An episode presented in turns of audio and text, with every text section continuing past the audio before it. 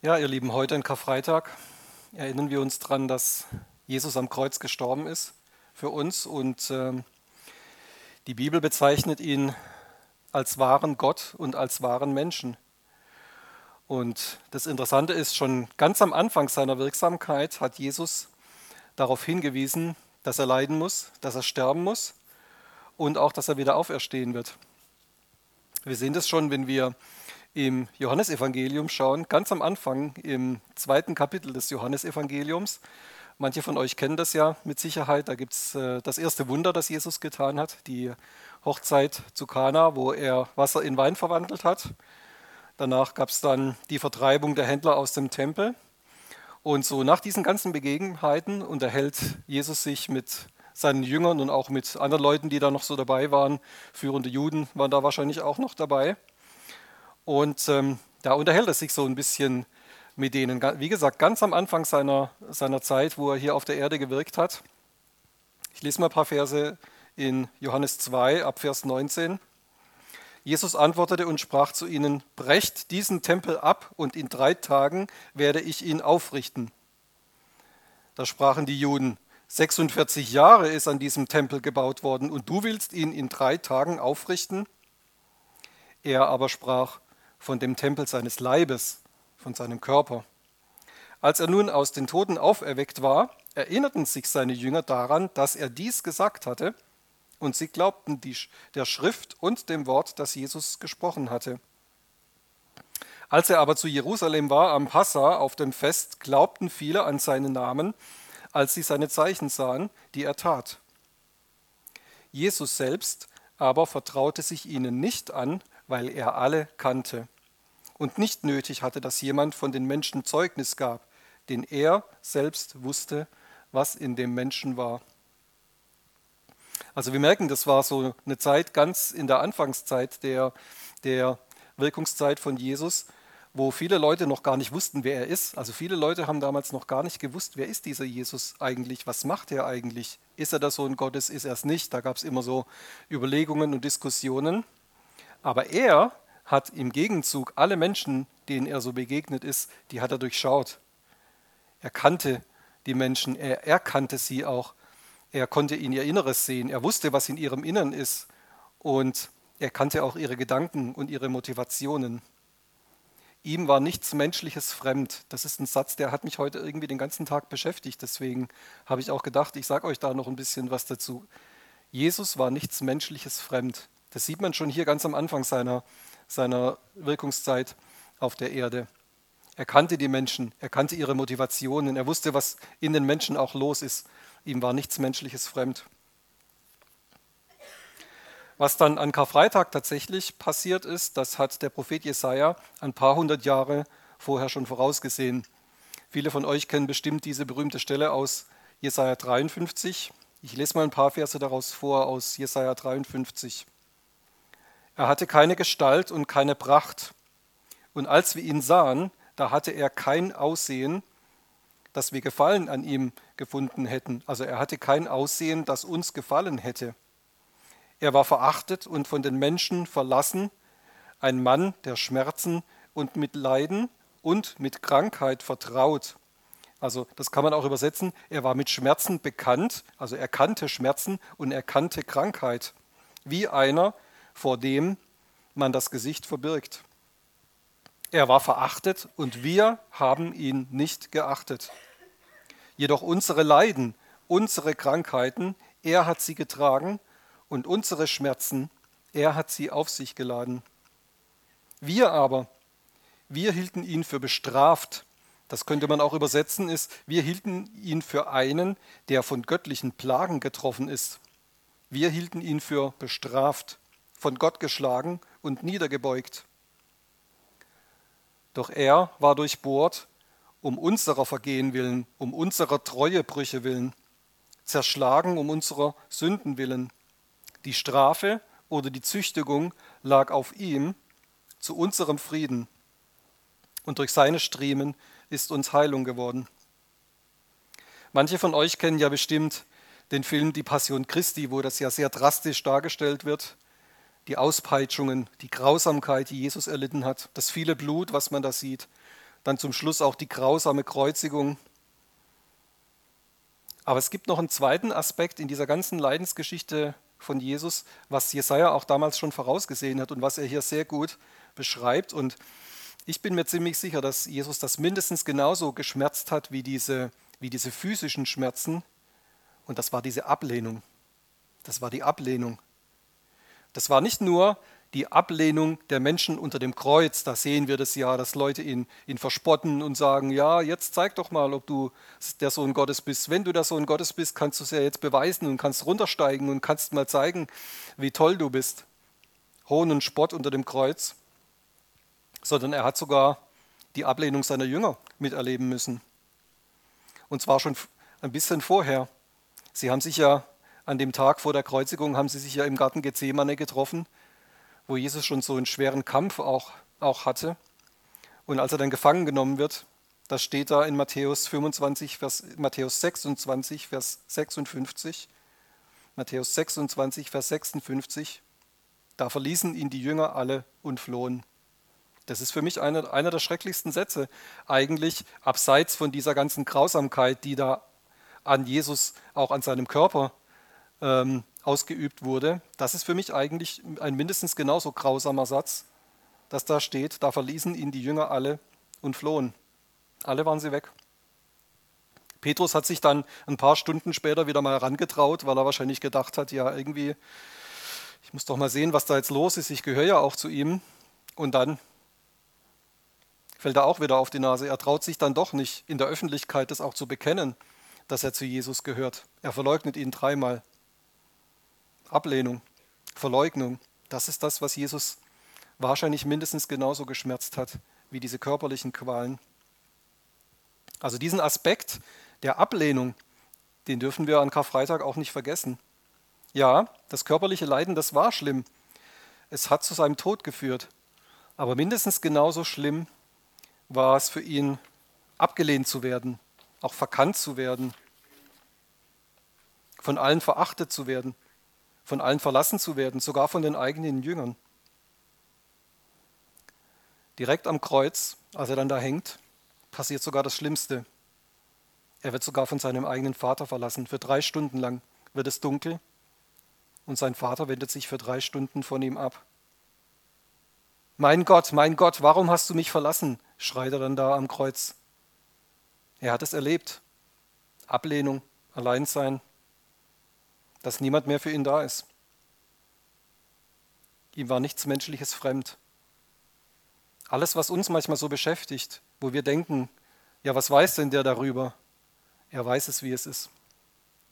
Er wusste, wie es ist, abgelehnt zu werden, ausgelacht zu werden, verspottet zu werden und tatsächlich auch von allen verlassen zu werden. Er weiß, wie sich das anfühlt. Er hat es selber erlebt. Und trotzdem hat er dieses ganz besondere Einfühlungsvermögen, wenn er so mit uns umgeht. Er hat auch dieses ganz besondere Wissen. Nicht nur während seiner Wirks Wirkungszeit, wie wir das vorhin gelesen haben, sondern Paulus spricht auch darüber im Hebräerbrief, Kapitel 4, Abvers 14. Da wir nun einen großen hohen Priester haben, der durch die Himmel gegangen ist, Jesus, den Sohn Gottes, so lasst uns das Bekenntnis festhalten. Denn wir haben nicht einen hohen Priester, der nicht Mitleid haben könnte mit unseren Schwachheiten, sondern der in allem, in gleicher Weise, wie wir versucht worden ist, aber mit einem großen Unterschied, doch ohne Sünde. Lasst uns nun mit Freimütigkeit herzutreten zum Thron der Gnade, damit wir Barmherzigkeit empfangen und Gnade finden zur rechtzeitigen Hilfe. Also was macht diese Botschaft von Karfreitag mit uns? Jesus hat durch seinen Tod am Kreuz Freiheit von der Sündung gebracht, Rettung aus Gebundenheit, Heilung von Krankheit, alle diese Dinge. Aber gleichzeitig stellt er sich zu uns, er stellt sich neben uns und sagt, ich weiß, wie es dir geht. Ich weiß, wie sich das anfühlt. Ich weiß, wie das ist, alleine zu sein. Ich weiß, wie das ist, abgelehnt zu werden. Ich weiß, wie das ist, verspottet zu werden. Ich weiß, wie es ist, von allen verachtet zu werden. Du denkst vielleicht, du bist der Einzige, der so behandelt wird oder Du denkst, ich weiß nicht, wie sich das anfühlt, aber er sagt doch, ich weiß, wie sich das anfühlt. Ganz besonders in diesen Dingen bin ich an deiner Seite, weil ich es selber erlebt habe. Ich bin bei dir in Krankheit, ich bin bei dir in Schmerz, ich bin bei dir in Einsamkeit, ich bin bei dir auch in Ablehnung. Lasst uns nun mit Freimütigkeit hinzutreten zum Thron der Gnade, damit wir Barmherzigkeit empfangen und Gnade finden zur, rechtigen, zur, zur rechtzeitigen Hilfe. Also es ist wichtig, dass wir uns einlassen auf diese Gemeinschaft mit ihm, auch jetzt gleich im Abendmahl. Denn durch seinen Tod hat er all das überwunden. Es ist nicht dabei geblieben. Bei dem Tod, bei der Ablehnung, bei dem Schmerz, bei der Einsamkeit. Er hat all das am Kreuz überwunden. Und deswegen kann er sich auch neben uns stellen und kann sagen, ich weiß, wie sich das anfühlt. Es ist mir nicht fremd, wie es dir geht. Ich kann das nachvollziehen. Ich hab's, mir ist es selber so gegangen. Aber gleichzeitig sagt er, ich habe es überwunden. Am Kreuz von Golgatha habe ich es überwunden. Was bedeutet es, zum Thron der Gnade herzuzutreten? wie Paulus das hier schreibt. Es bedeutet, dass Gott in seiner Majestät und Macht anerkannt wird und angebetet wird. Vielleicht hast du so Historienfilme mal gesehen, wo so ein großer Thronsaal ist, wo der König dann sitzt. Das ist ja manchmal alles so ein bisschen auf Distanz angelegt, auch diese, diese ganzen Systeme. Aber wenn wir mit Jesus leben, dann trennt uns die Schuld und die Sünde, die trennt uns nicht mehr von ihm. Ja, wir sind in einem Thronsaal, aber diese, diese Trennung von Gott, die ist aufgehoben, wenn wir Jesus in unserem Leben haben. Und dann können wir zu ihm herzutreten und er tritt zu uns herzu und sagt, ich bin bei dir. Ich weiß, wie es dir geht. Bei mir bist du richtig. Ich weiß, wie sich das anfühlt. Ich habe es selber erlebt. Ich kenne alle diese Dinge. Durch mich bekommst du Freiheit und Frieden. Ich finde es so erstaunlich, dass momentan auch so viele ukrainische Flüchtlinge in unser Land kommen. Die Ursache davon haben wir uns alle nicht gewünscht. Uns wäre es lieber gewesen, wenn es die Ursache davon nicht gegeben hätte. Aber trotzdem, trotzdem spüre ich das wie so, eine, wie so eine freudige Spannung, muss ich sagen. Wie gesagt, über die Ursache bin ich überhaupt nicht erfreut, aber dass diese Menschen in unser Land kommen, irgendwie freue ich mich darüber, weil ich weiß, sie können hier was Gutes erleben. Auch bei uns. Alle, die hier nach Darmstadt oder nach Michelstadt oder in, in eine unserer Gemeinden auch kommen, ich weiß, sie können was Gutes erleben. Trotzdem spüre ich manchmal ein bisschen innerlich so eine Unsicherheit, dass ich mir denke, was können wir diesen Menschen eigentlich sagen? Was können wir ihnen geben? Außer dieser praktischen Hilfe. Natürlich helfen wir praktisch, besorgen Dinge für sie, die sie jetzt brauchen, hier auch zum Leben, helfen ihnen mit, äh, mit Organisation, auch vielleicht bei Behördengängen. Alle mögliche Unterstützung, die wir ihnen geben können, die geben wir ihnen. Und trotzdem habe ich mir so in der Anfangszeit gedacht, was, was können wir diesen Menschen, die jetzt hier in unser Land gekommen sind, eigentlich noch geben? Was haben wir anzubieten? Keiner von uns Deutschen hat jemals so eine Situation erlebt, wie es die Ukrainer jetzt in ihrem eigenen Land erleben. Verfolgung, Krieg, Tod, auch Tod der eigenen Verwandten. Und deswegen können wir aus unserem eigenen Erfahrungsschatz als Deutsche können wir dazu wenig sagen. Aber trotzdem ist mir dann irgendwann eingefallen, wir haben einen ganz besonderen Erfahrungsschatz. Wir tragen Jesus in uns. Wir tragen den lebendigen Gott in uns. Und wir können ihnen sagen, es gibt einen, der dich kennt. Es gibt einen, der dir zur Seite steht. Es gibt einen, der dich versteht. Es gibt einen, der genau das erlebt hat, was du jetzt erlebst. Verfolgung, Ablehnung, ja, sogar Flucht. Jesus war schon als kleines Baby ein Flüchtling gewesen. Schon als kleines Baby sollte er ermordet werden und musste im Alter von wenigen Monaten nach Ägypten fliehen, damit er nicht umgebracht wird. Ja, er wusste selbst, wie das ist, ein Flüchtling zu sein in einem fremden Land die ersten Jahre seines Lebens aufzuwachsen. Selbst das war ihm nicht fremd.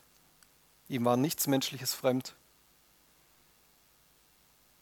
Aber das gilt gar nicht nur für, für die Flüchtlinge jetzt speziell oder für die ganze Situation, die wir jetzt momentan mit der Ukraine haben. Das gilt grundsätzlich immer bei allen Menschen, denen wir begegnen. Wir dürfen das weiter transportieren, was wir erlebt haben alle Menschen in unserem Umfeld, egal ob es unsere Arbeitskollegen sind, ob es unsere Freunde sind, unsere Nachbarn, unsere Bekannten, wir sind diejenigen, die das transportieren. Wir transportieren diesen gestorbenen, begrabenen und auferstandenen Jesus. Und deswegen können wir uns auch, so wie Jesus sich neben uns hinstellt und sagt, ich weiß, wie sich das anfühlt, deswegen können wir uns auch hinstellen neben die Leute und können sagen, weißt du, es gibt jemand, der weiß, der weiß, wie das ist, der weiß, wie es dir geht. Es gibt jemand, der weiß, wie sich das anfühlt. Es gibt jemand, der kann dir helfen, genau in dieser Sache, weil er sie selber erlebt hat. Der redet nicht wie ein Blinder von der Farbe, sondern er hat es selber erlebt. Und er ist genau die richtige Hilfe, weil es ist nicht dabei geblieben. Er ist gestorben, begraben worden und auferstanden und er hat alle diese Dinge überwunden. Und deswegen hast du die Möglichkeit auch, ihn kennenzulernen. Du hast die Möglichkeit, ihn aufzunehmen. Und das ist so gut, dass wir, dass wir diese Botschaft hören, auch an Karfreitag. Dass es was Praktisches ist. Es hat was mit unserem Leben zu tun, dass Jesus gestorben, begraben und auferstanden ist. Er ist unser Beistand. Ihm war nichts Menschliches fremd. Ihm ist immer noch nichts Menschliches fremd. Er kennt es und er steht uns bei. Und ich möchte dich ermutigen, auch wenn du im Internet zuhörst, dass du jetzt in diesem Moment nicht weiterklickst, sondern dass du einfach vielleicht mal ja, ein bisschen nachdenkst und mit Jesus Kontakt aufnimmst. Wenn du das noch nie gemacht hast, dann sprich einfach jetzt mal mit ihm und sag, Jesus, wenn das wirklich so ist, wenn du mein Beistand bist, dann möchte ich dich kennenlernen. Und du kannst auch, wenn du noch Fragen dazu hast, dich einfach bei uns melden und einfach Kontakt mit uns aufnehmen. Amen.